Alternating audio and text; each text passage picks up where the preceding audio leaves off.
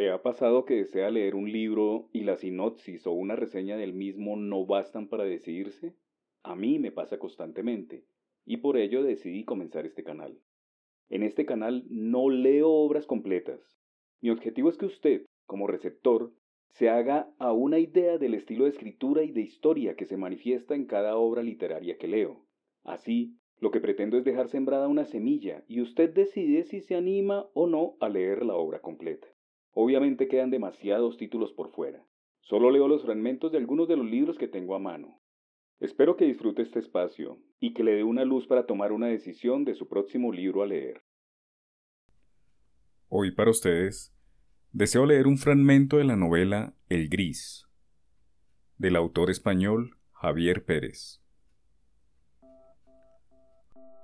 Javier Pérez Fernández nació en Zamora en 1970 autor de diversas obras periodísticas y de ficción. Como autor de relatos cortos, ha recibido numerosos premios, ha publicado una veintena de relatos de diversas antologías. Profesionalmente, se especializó en marketing y economía agraria. Fue director durante 10 años de la revista Campus en la Universidad de León. Comenzó a escribir a los 14 años en periódicos y revistas como autor satírico y realizó un suplemento dominical sobre la historia militar leonesa. Sus principales trabajos pertenecen al campo de la novela, especialmente en los géneros histórico y policíaco, que suele fundir en sus obras. En ese sentido, se ha centrado especialmente en el periodo entre guerras, con tres novelas ambientadas en la República de Weimar, otra en los años inmediatamente anteriores a la Segunda Guerra Mundial, en la época de la Gran Purga de Stalin, y una más sobre el papel de la mujer en Japón durante la Guerra del Pacífico seguidor del relato clásico, utiliza a menudo un tono vagamente romántico o tenebroso que recuerdan a veces las ambientaciones del género gótico. Su temática, en cambio, trata de encajar lo maravilloso en lo cotidiano, con obras como Indicios, Evidencias, Pruebas y Patadas en el culo, donde se aborda un proceso judicial en el que todo es normal hasta que de pronto deja de serlo por obra de un suceso casi fantástico. En 2006, ganó el premio Azorín con su obra La crin de Damocles, ambientada en los años de la gran inflación durante la República de Weimar. En 2009, ganó el premio El Fungible de Alcolbendas con la obra No malgaste las flores, a medio camino entre el costumbrismo y el relato fantástico. Esta obra fue calificada como uno de los más originales relatos de fantasmas españoles de las últimas décadas.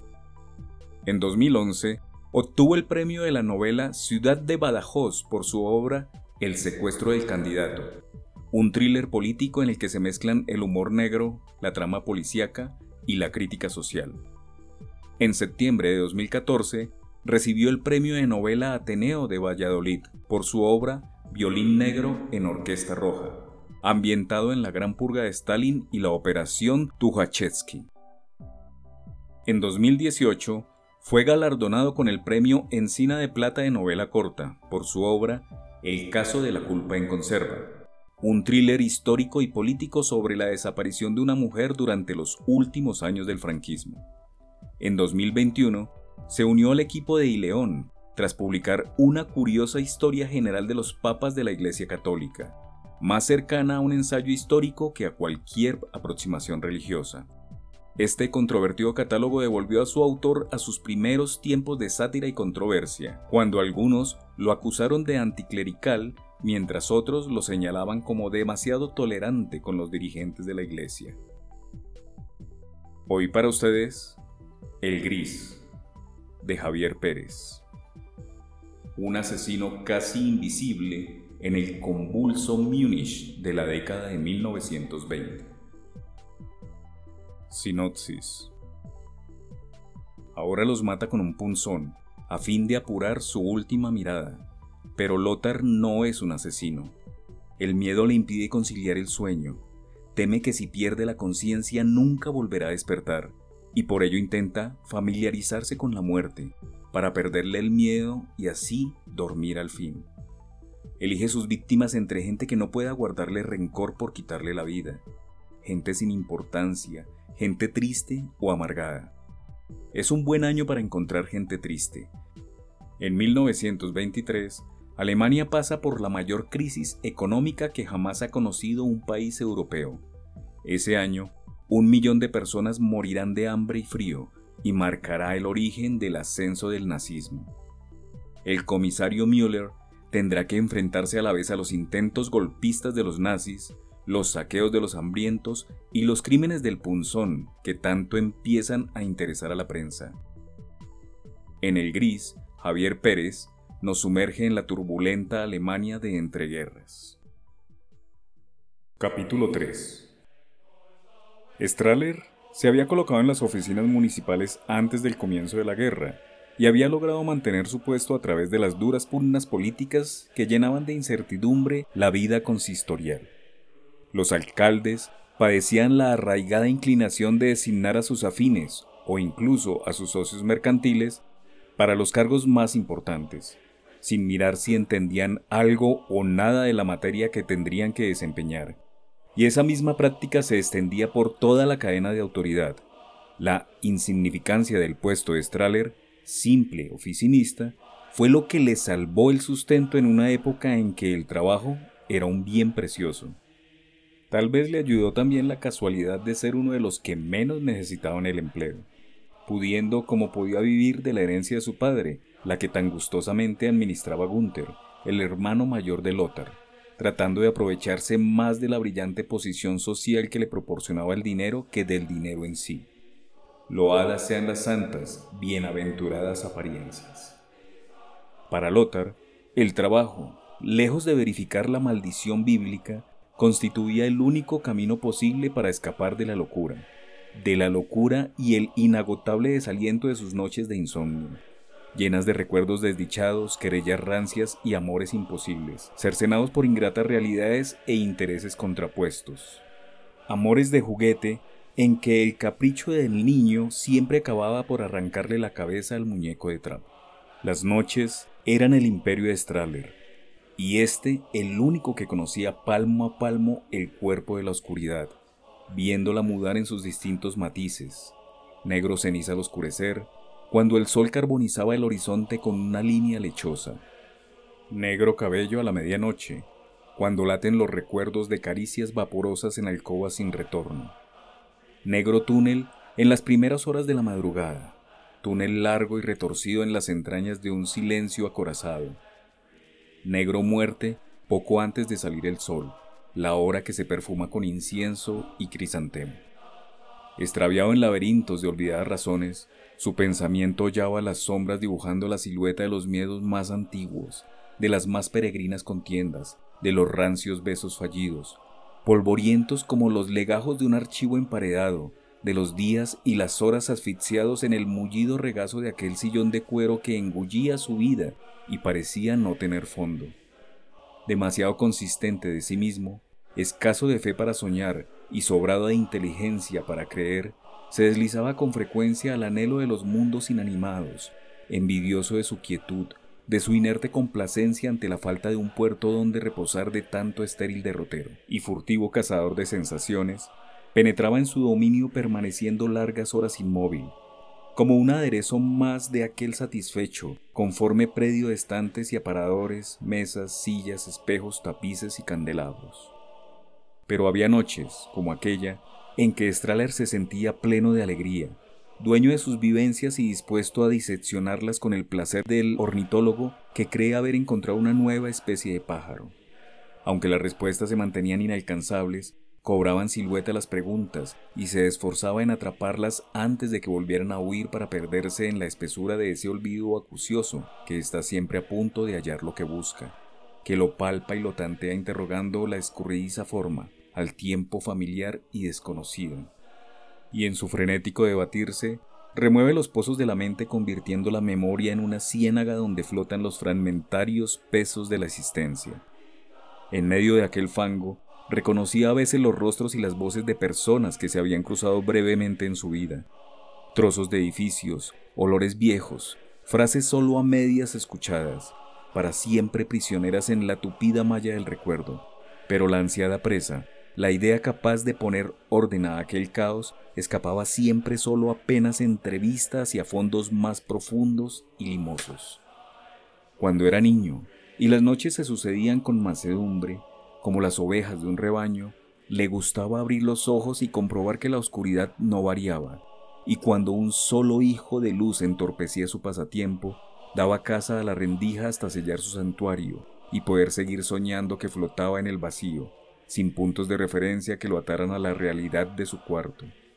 En aquellos días ya lejanos, Strahler había experimentado el goce de la inconsciencia, de la oscuridad poblada de formas y colores que no se pretendían símbolos, del silencio herido por crujidos y tintineos que no vocalizaban mensajes obsesivos, terminantes, de los sucesos sin significado ni consecuencia, porque en la calidez de las mantas no cabía preocupación alguna.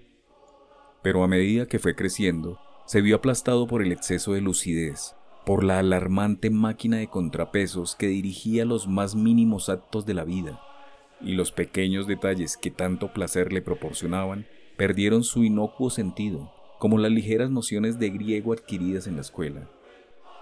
Hijo de padre solemne y madre desafecta, se inclinó poco por la frivolidad que lo rodeaba y aproximó sus pasos juveniles al movimiento romántico, que por aquel entonces agotaba sus últimas luces. Su natural seriedad se vio entonces alineada con un somero toque de cinismo, con una gracia un tanto macabra que le hizo popular entre los otros estudiantes a pesar de su negativa a participar en las borracheras del grupo. Su penetrante inteligencia le hubiera permitido despuntar sobre sus mediocres compañeros, pero no quiso tomar parte en aquella locada carrera y dio a los ambiciosos la satisfacción de verle trabajar como aprendiz en una fábrica. La forja no fue de su agrado ni el de su familia, y Strahler no tardó en comprender que existía un término medio entre internarse en la vorágine de la lucha por el escalafón y vivir en el submundo de Vulcano. De regreso al campo académico, sacó provecho de su talento y logró ingresar a la prestigiosa Universidad de Heidelberg, aún, a pesar suyo, demasiado apegado a Múnich para abandonar la ciudad de buena gana. La novedad no sentó bien a su carácter, alejado de sus compañeros por su temperamento retraído, casi huraño, penetró un poco más en su aislamiento. Solitario y autosuficiente, supo cuidar perfectamente de sí mismo en el lugar en que no está hecho para confiados. Y él no lo era, ni mucho menos, gracias a lo cual no se vio envuelto en ninguno de los muchos tumultos que en aquellos años se desarrollaron a su alrededor. Como le sucediera en Múnich, su lúgubre sentido del humor y su falta de miramientos a la hora de elegir el objeto de sus bromas le hicieron ganar en popularidad entre los estudiantes al tiempo que acrecentaba su prestigio entre el profesorado por sus brillantes trabajos. Cuando llegó el momento de batirse en duelo para marcar su rostro con las inconfundibles cicatrices universitarias, no tuvo ningún problema en encontrar oponente. Un par de cortes en el mentón y la barbilla le hicieron sentirse plenamente integrado en aquel mundo, que, a pesar de todo, seguía sin ser el suyo. Pero un día, poco antes de su licenciatura como abogado, un nefasto día que caminaba por una calle sin nombre de los suburbios, el viento terminó de doblegar la endeble resistencia de una cornisa y un buen pedazo fue a dar sobre su cabeza. El golpe lo dejó inconsciente, y así estuvo varios días en el hospital general, hacinado entre agonizantes, sin que nadie fuera capaz de identificarlo y tratar de proveerle su mejor suerte. Hacía tres días que los médicos no se ocupaban de él cuando abrió los ojos y preguntó dónde estaba. Una enfermera, tan ignorante como solícita, le informó que se encontraba en el hospital general y prometió avisar al médico que lo había atendido.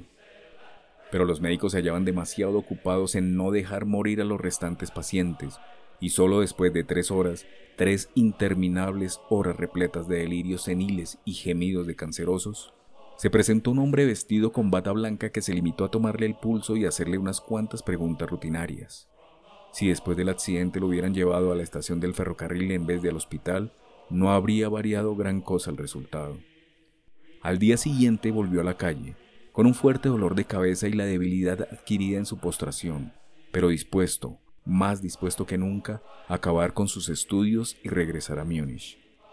En su cerebro todo estaba bien, salvo que ya no pudo volver a dormir. Incapaz de concentrarse, nunca llegó a ejercer como abogada.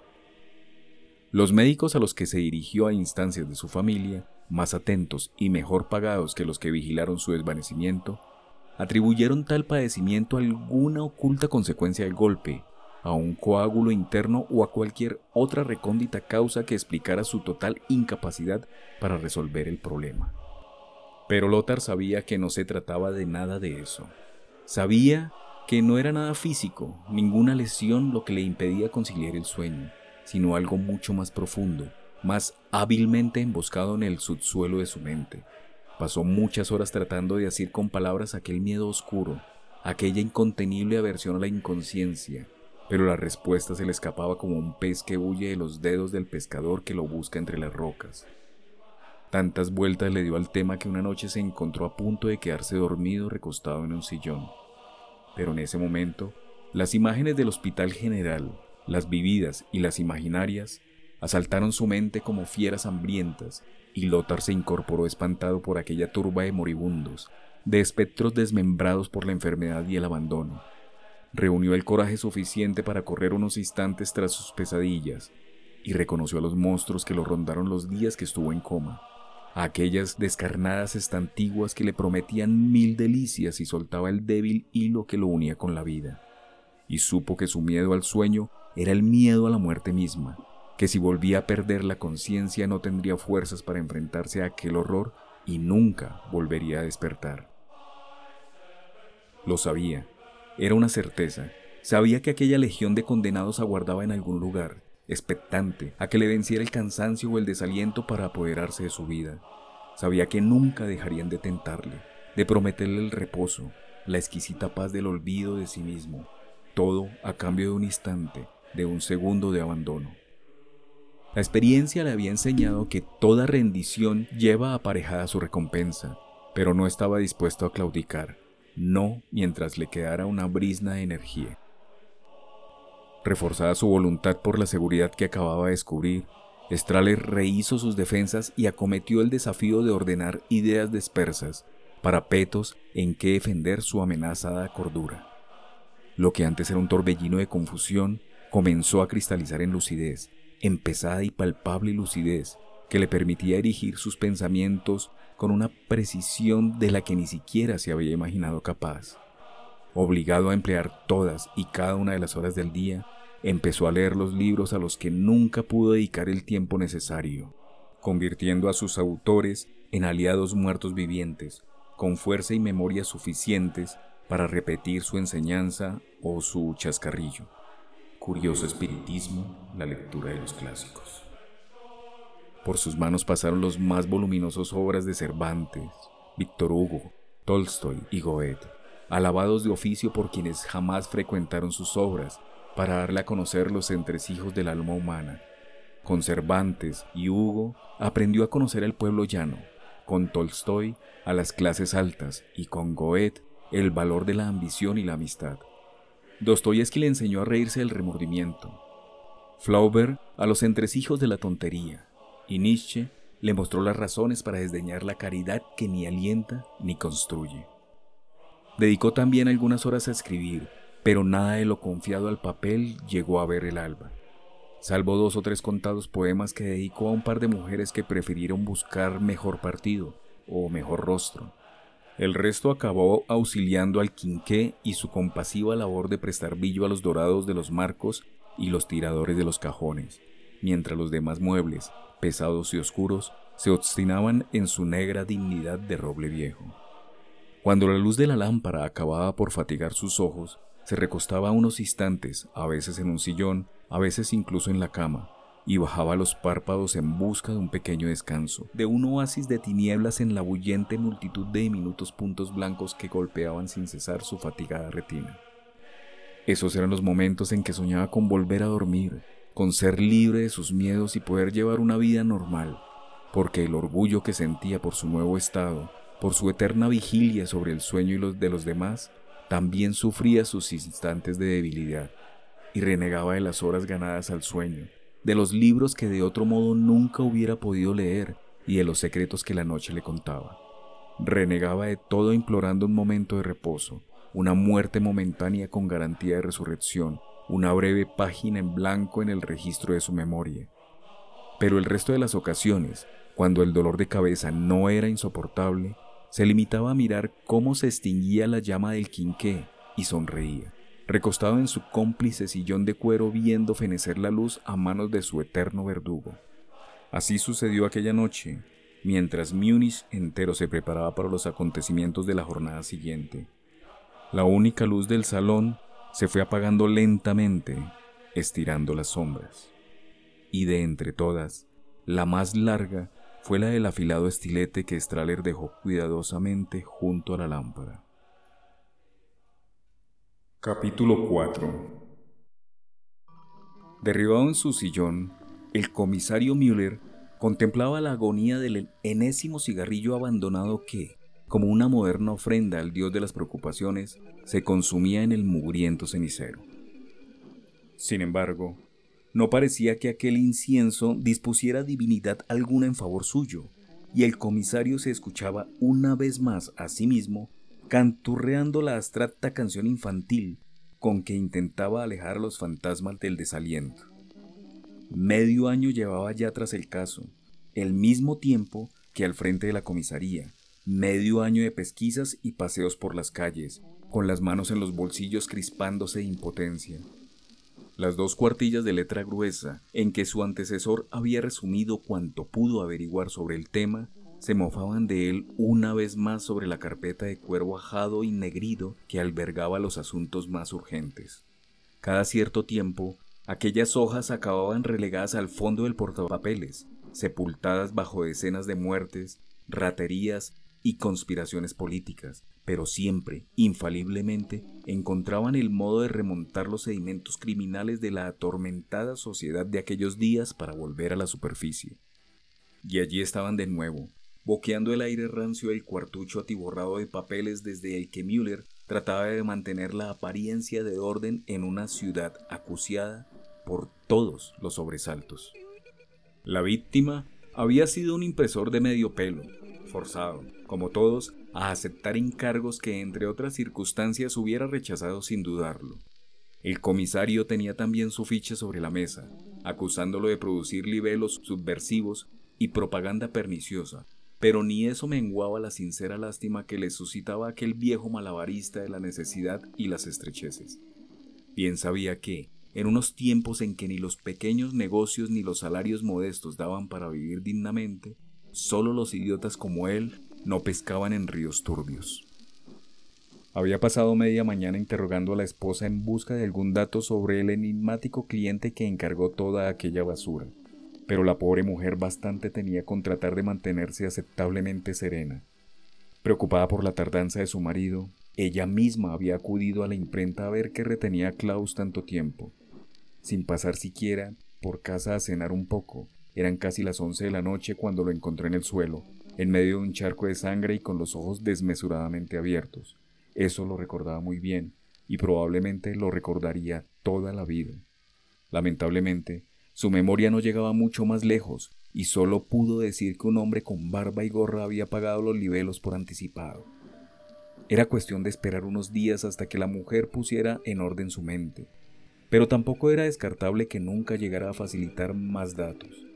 Nadie escribe con pelos y señales a todos los clientes que pasan por su negocio, por extraño que sea el encargo que realizan.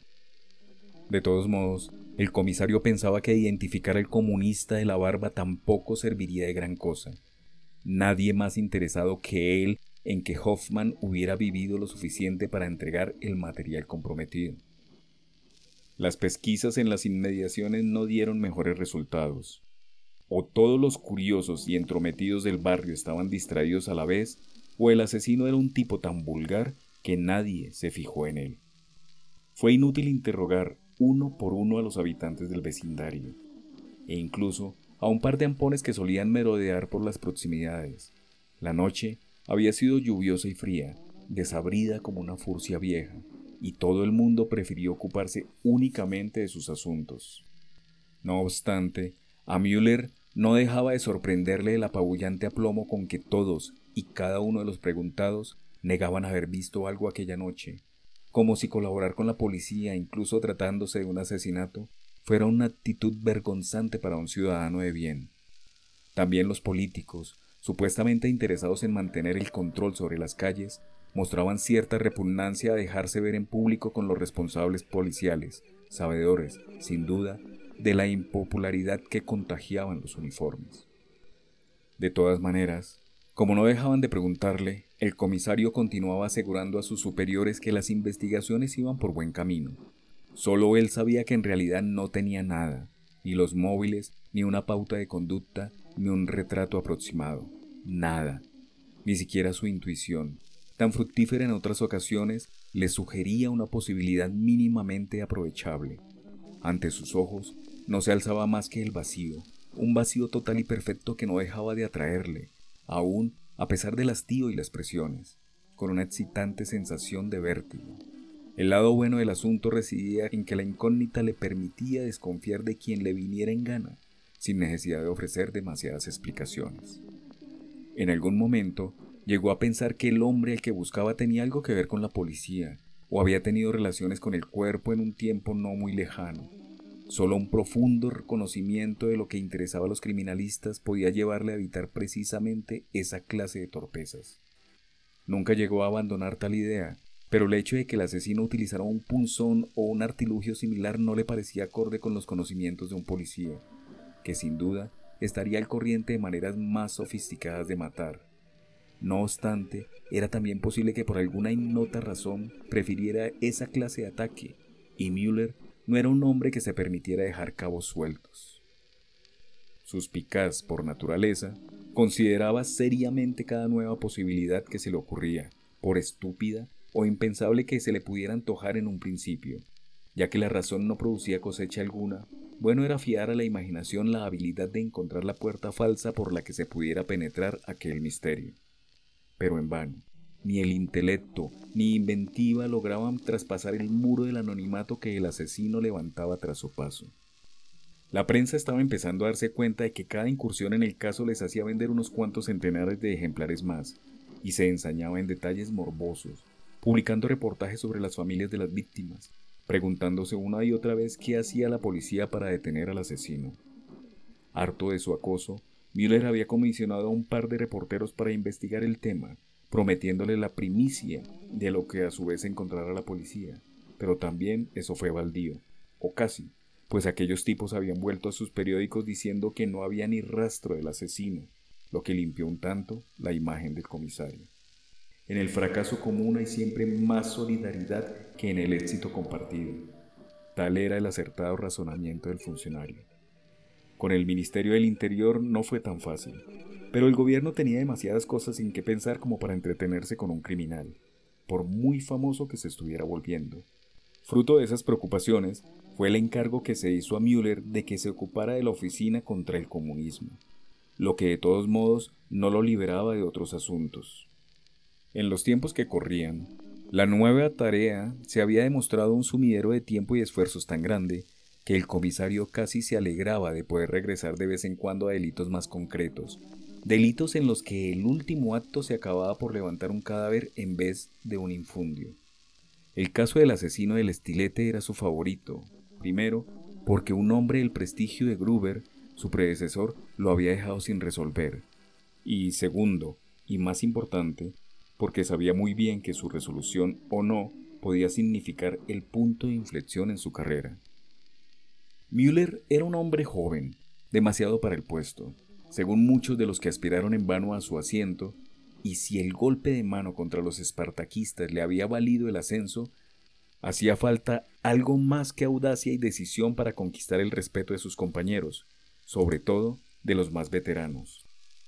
Hacía falta inteligencia, profundidad de análisis, pero aquellos malditos papeles que heredara de su antecesor se le antojaban tan crípticos como algunos de los cuadros que había recuperado la última semana en el almacén de un perista. Estaban allí los trazos, los colores y seguramente la solución al caso, pero no conseguía formar en su mente una imagen nítida de la clase de individuo que buscaba. En junio de 1921, poco menos de dos años atrás, había aparecido muerto en el piso que hacía las veces de sastrería y dormitorio Julius Lagerfeld, de 56 años, natural de Nürnberg. Cuando le encontraron casi llevaba dos semanas muerto, lo que daba idea de sus escasas amistades o relaciones. El asesino había cerrado todas las puertas al salir y nadie se fijó en él. Lo que tampoco era extrañar, porque el difunto ocupaba el único piso habitado del inmueble. No pudieron encontrarse libros de cuentas, recibos, notas, ni más papeles que unos cuantos patrones. Esa era la escueta información que contenía la primera nota, y el comisario se la sabía casi de memoria. Dio una calada al cigarrillo y pasó a la siguiente. En octubre del mismo año, apareció muerta en su domicilio Clara Reuter, de 28 años, natural de Landshut, peluquera de profesión. La misma herida, el mismo tipo de arma sin duda. La encontraron sus vecinas cuando una compañera pasó al día siguiente a preguntar por ella, pues no había aparecido por el trabajo. La única particularidad importante consistía en que la hallaron desnuda, en la cama, de lo que podía deducirse que su asesino era a la vez su amante, porque fuera de la herida mortal no había más signos de violencia, no pudieron realizarse pruebas científicas como obtención de huellas o pelos, porque el cuarto donde estaba la difunta se convirtió en una feria antes de que llegara la policía. Los posteriores interrogatorios solo consiguieron aclarar que el amigo de la peluquera era un hombre alto y fornido, y que solían subir las escaleras a oscuras, tratando precisamente de burlar a los curiosos. Ni su familia ni sus compañeras conocían la identidad del hombre, y todas las pesquisas dirigidas en esa dirección resultaron un absoluto fracaso, a pesar incluso de la colaboración de un obrero que había mantenido relación tiempo atrás con la señorita Reuter. Nada, masculló Müller colocando la hoja boca abajo sobre la anterior. Nada de nada. Dos semanas después, también en octubre de 1921, otro muerto. Alexander Hinkman, 41 años, natural de Múnich, dentista. Miembro de los círculos católicos y colaborador de un par de periódicos menores. La estocada en la garganta era menos profunda que en otras ocasiones y se encontraron señales de lucha en la consulta. Probablemente estaba aún vivo en el momento en que lo encontró uno de sus clientes, pero cuando se presentó la ambulancia ya había fallecido. Se investigó al hombre que halló a la víctima, pero no coincidía para nada con el hombre corpulento que decían haber entrevisto las vecinas de Clara Reuter, y se trataba además de un individuo demasiado anciano. El portero del edificio se hallaba aquel día de baja por enfermedad, y nadie se fijó en ningún individuo que entrara o saliera del inmueble lo que no era de extrañar tratándose de una zona tan concurrida. Para mayor casualidad, la señorita Meyer, que hacía las veces de ayudante y enfermera, se había casado la semana anterior y estaba de permiso. No pudo encontrarse la agenda del dentista y era posible que hubiera desaparecido muchos otros documentos. Quedó, no obstante, el recurso de consultar su contabilidad en manos de una gestoría pero tampoco se obtuvo ningún dato relevante de aquella documentación, que reflejaba un ridículo volumen de negocio, a todas luces insuficiente para mantener abierta una consulta en la mejor zona de la ciudad. La nota concluía apuntando que ni la mujer ni los dos hijos mayores del finado dentista le conocían enemigo alguno, o al menos ninguno tan enconado. La última muerte en tiempos de su antecesor se había producido en marzo de aquel mismo año, pocas semanas antes de que Müller fuera nombrado al frente de la comisaría. Se trataba de Joseph Rial, 31 años, natural de Múnich, empleado de banca. Había aparecido muerto en el cementerio de Sniker, justo al lado de la tumba de su esposa, recientemente fallecida por aquel entonces. Encontraron el cadáver dos empleados del cementerio al día siguiente. También fue imposible encontrar testigo alguno, ni móvil aparente para el crimen. Aquel era sin duda el más misterioso de los cuatro asesinatos, cinco en realidad, después de la muerte de Klaus Hoffmann. Porque por fin se había producido un nuevo asesinato, con Müller ya en la comisaría.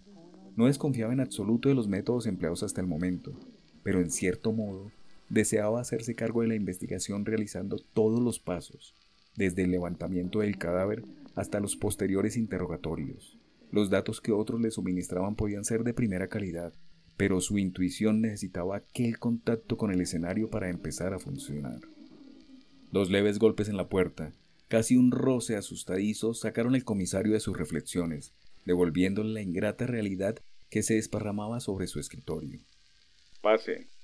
Masculló echando mano al cigarrillo para darle una última calada antes de aplastarlo contra el grueso cenicero. Un hombrecillo vestido de gris franqueó la entrada.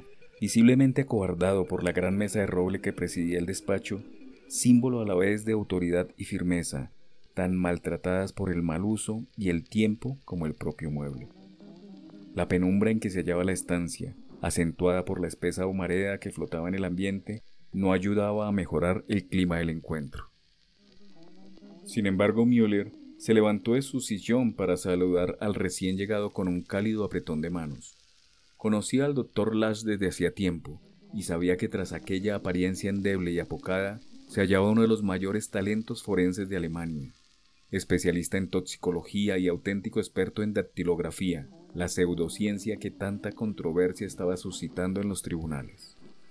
Lash era un hombre tímido, en cierto modo marcado por su endeblez física, pero acostumbrado a moverse en toda clase de ambientes, desde los aledaños de la fábrica de cerveza a la selecta vecindad del desalojado Palacio Real. Su concurso había sido vital para la resolución de muchos e importantes casos en los últimos años, lo que le había reportado un sólido prestigio de hombre sagaz. Tras unas cuantas preguntas rutinarias sobre la familia y otros temas alejados del caso, el comisario abordó directamente el asunto que había motivado aquella reunión. ¿Qué hay de nuestro hombre? Preguntó con descarada naturalidad, como si aún estuvieran hablando de las competiciones atléticas. ¿El impresor? El impresor. Lo que dice el informe de los agentes que encontraron el cadáver. Una sola herida de arma blanca, apenas dos centímetros por encima de la tráquea. La incisión es tan profunda que llega hasta la cara anterior de la espina dorsal, lesionando una de las vértebras cervicales. El pobre hombre tuvo una muerte muy rápida. No diría yo tan alegremente lo de pobre hombre, repuso Müller, alargando uno de los libelos que se había encontrado en la imprenta de la víctima. Lash se caló descuidadamente los anteojos y cogió el impreso que le extendía el comisario. Aquellas hojas estaban plagadas de consignas, amenazas y promesas revolucionarias, sin incluir la descripción detallada del armamento necesario y lugares en que habrían de concentrarse los distintos grupos. No había duda de que se trataba de una de las piezas que más echarían de menos los espartaquistas, más aún que a los dirigentes detenidos en la noche anterior en lugares del todo inverosímiles. Los soplones de la policía se habían empleado a fondo para la ocasión. El doctor devolvió el periódico con un leve soplido y continuó con su breve exposición.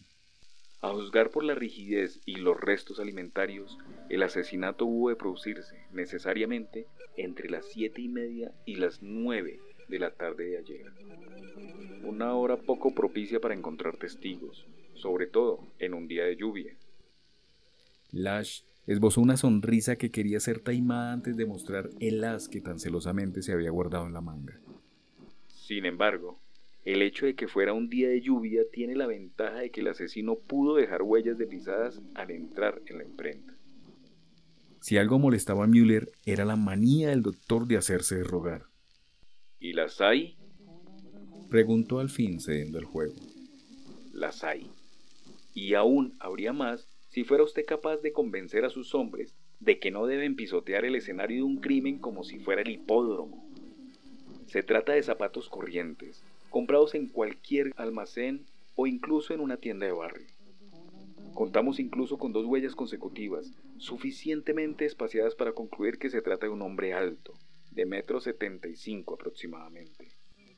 Gasta un 43 según las tallas europeas, lo que ciertamente nos ayuda a saber que es además un individuo de constitución fuerte. La víctima también lo era, pero sin embargo, no se han hallado señales de golpes ni otros signos de que existiera un forcejeo. Por otra parte, un hombre de una constitución más débil no hubiera podido clavar el arma con tal limpieza ni causar una herida tan profunda.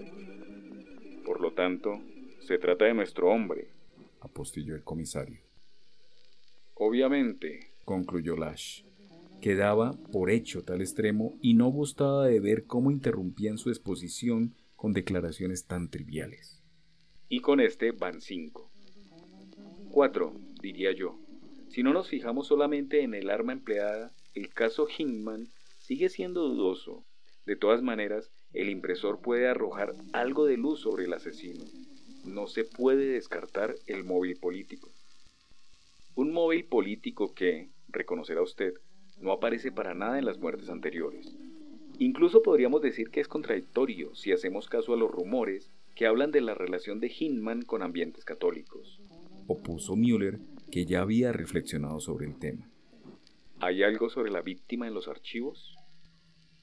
No trabajaba habitualmente para los comunistas, pero sabemos que de un tiempo a esta parte su situación económica habría empeorado tanto que realizaba encargos simultáneamente para los rojos y para los nazis. Eso tampoco parece ayudarnos mucho. Miller se encogió de hombros, dando a entender que no se le ocurría cómo sacar partido a aquella circunstancia. En estos momentos, teniendo en cuenta la importancia del material en que se trabajaba, es casi seguro que los comunistas estarían más dispuestos a protegerlo que a mandarlo al otro barrio. De tratarse de un asunto político, es cosa de los nazis. En ese momento alguien llamó a la puerta y entró acto seguido sin esperar siquiera una respuesta. Disculpe, comisario. Volveré dentro de un momento. Se excusó el recién llegado al ver que Miller estaba ocupado. No, no, mejor que ese, Messinger. Estaba comentando con el doctor los detalles del asesinato del impresor revoltoso. Parece que es obra de nuestro hombre. Mierda. exclamó el sargento Messinger sin ningún rodeo. Era un tipo alto y espigado, de crespo cabello rubio y una fea cicatriz en la cara. Recuerdo de una granada belga durante su participación como teniente en las operaciones del Frente Occidental en la Gran Guerra.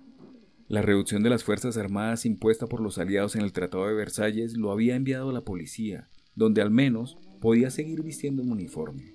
Su pasado de excombatiente, cruz de hierro de segunda clase incluida, junto con un par de redadas en lugares que otros prefirieron considerar intocables, le habían dado una fama de hombre duro que él se complacía en cultivar, siempre convencido de que en un puesto como el suyo era mucho mejor ser temido por lobo que por cordero.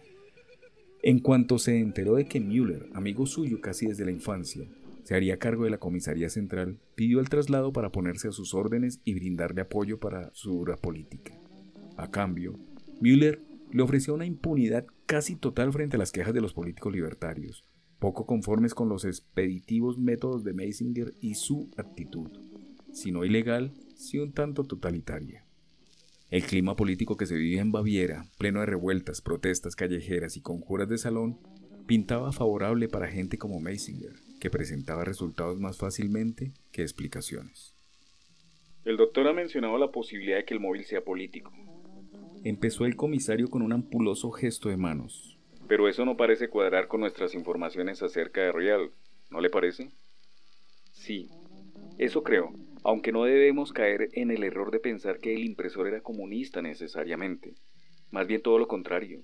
Por lo que he podido saber, pero aceptaba esa clase de trabajos porque estaba metido en deudas hasta el cuello. De eso hablábamos precisamente cuando usted llegó. Respondió Müller, tomando notas en una hoja ya repleta de sus ilegibles garabatos.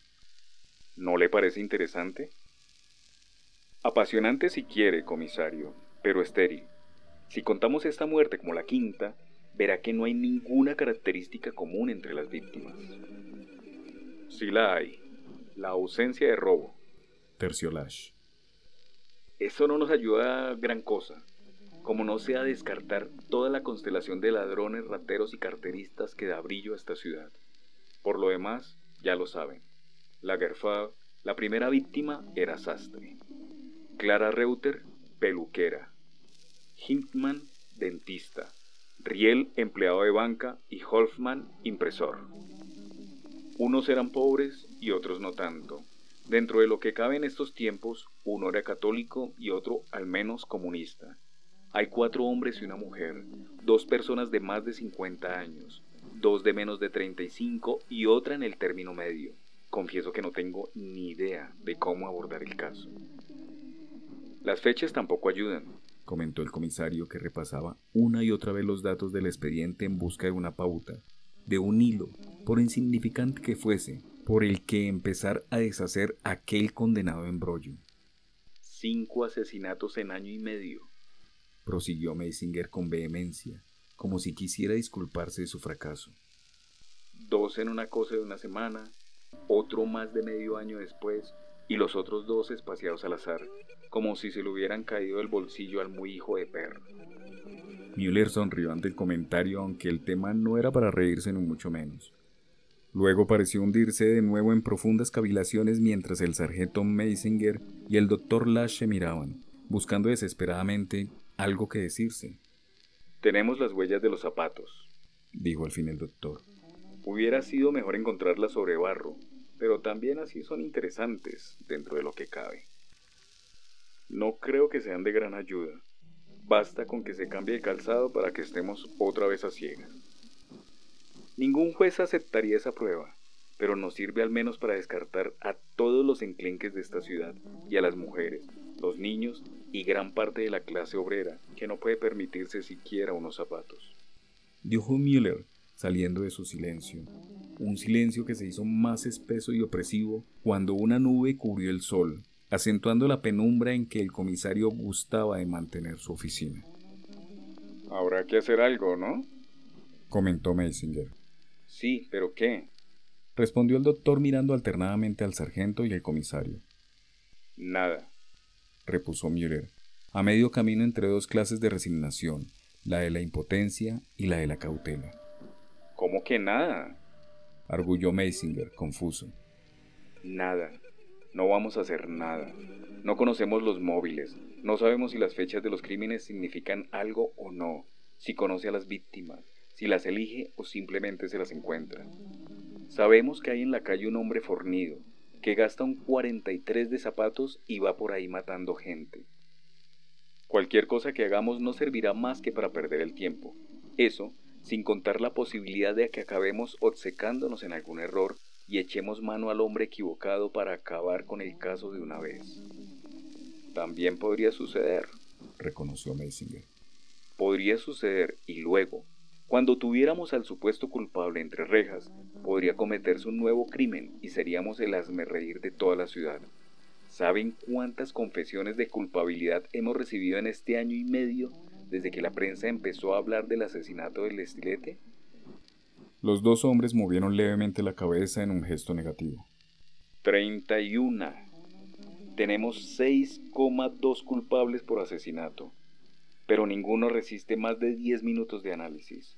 Curiosamente, la maldita chusma que pulula por esta ciudad es tan incapaz de inventarse una cortada condenatoria como una que le evite el presidio.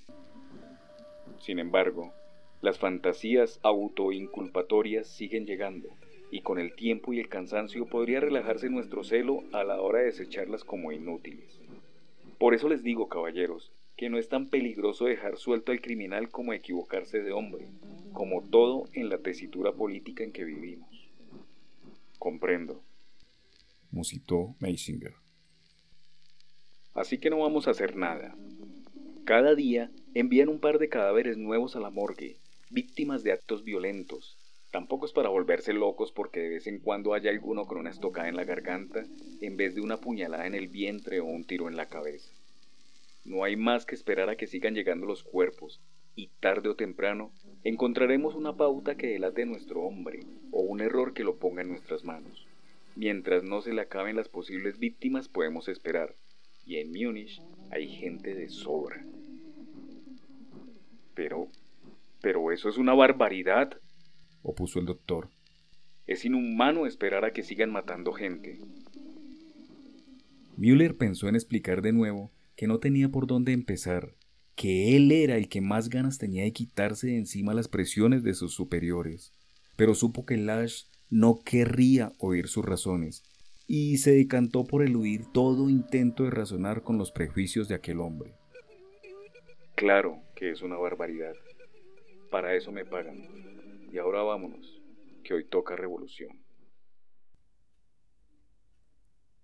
Con esto termino la lectura de este fragmento del libro El Gris de Javier Pérez.